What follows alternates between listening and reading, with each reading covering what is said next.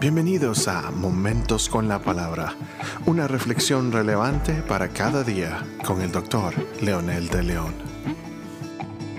Saludos amigos y amigas, aquí estamos nuevamente con otro episodio más de Momentos con la Palabra.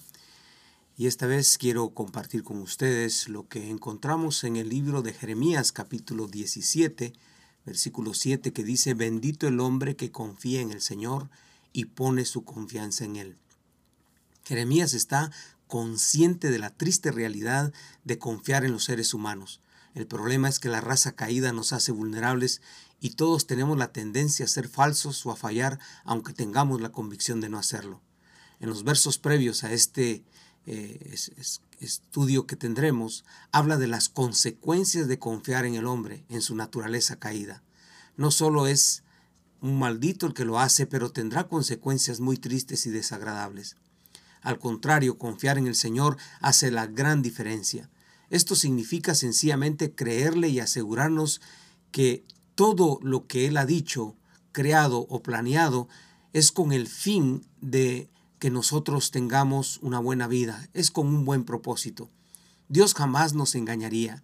Él es muy claro desde el principio lo que significa ser su amigo o ser su enemigo. Nunca ha escondido su verdad. Él no tiene letra pequeña en las, en las instrucciones o contratos.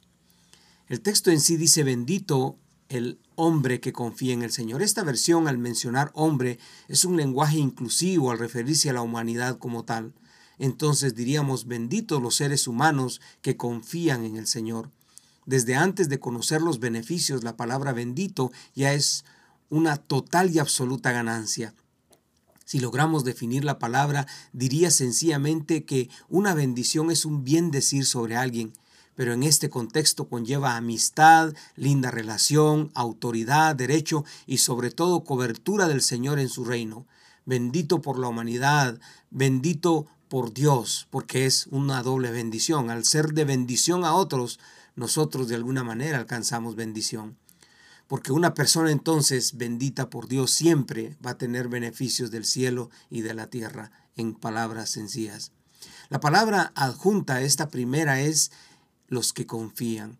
Muchos al no conocer a Dios no saben lo que Él pide, no saben lo que Él demanda, no saben lo que Él desea en el anhelo más grande de su corazón.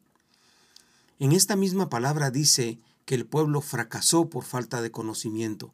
Por esta razón es que Dios le pide a su pueblo desde sus mismos inicios que lean, que estudien, que memoricen, que repitan, que escriban en las paredes y en los dinteles de las puertas la palabra, que la aten a su cuello para llevarla siempre y recordarla siempre.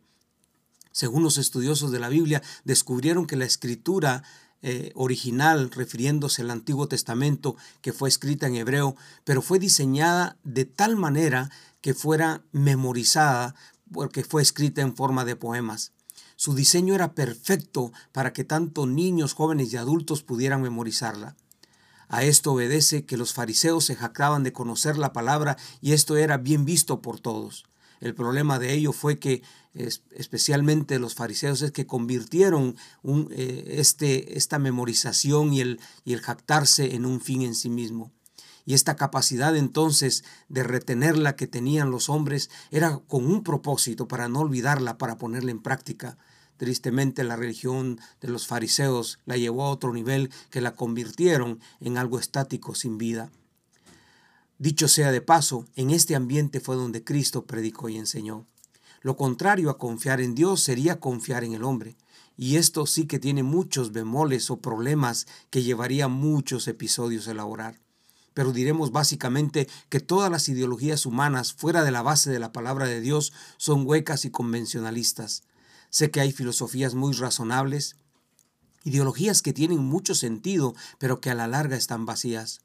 Hoy usted puede investigar y darse cuenta que todas las ideologías que tienen apariencia de que nos traen la felicidad están plagadas de prácticas en muchas ocasiones inhumanas. Lo triste es que a veces, muchos movimientos quieren imponer y reglamentar sus sentimientos e ideas sucias y torcidas. Entonces, confiar en estas ideologías nos lleva a callejones que al final no tiene salida. ¿Por qué no hay felicidad en lo que ofrecen? ¿Por qué no hay paz si todos la ofrecen? Si vemos a los que han confiado en la palabra, entre ellos yo mismo, hay transformación, hay propósito para la vida, hay bendición, como este pasaje lo dice. Entonces el profeta, al declarar bendito el que confía en el Señor, tiene sentido.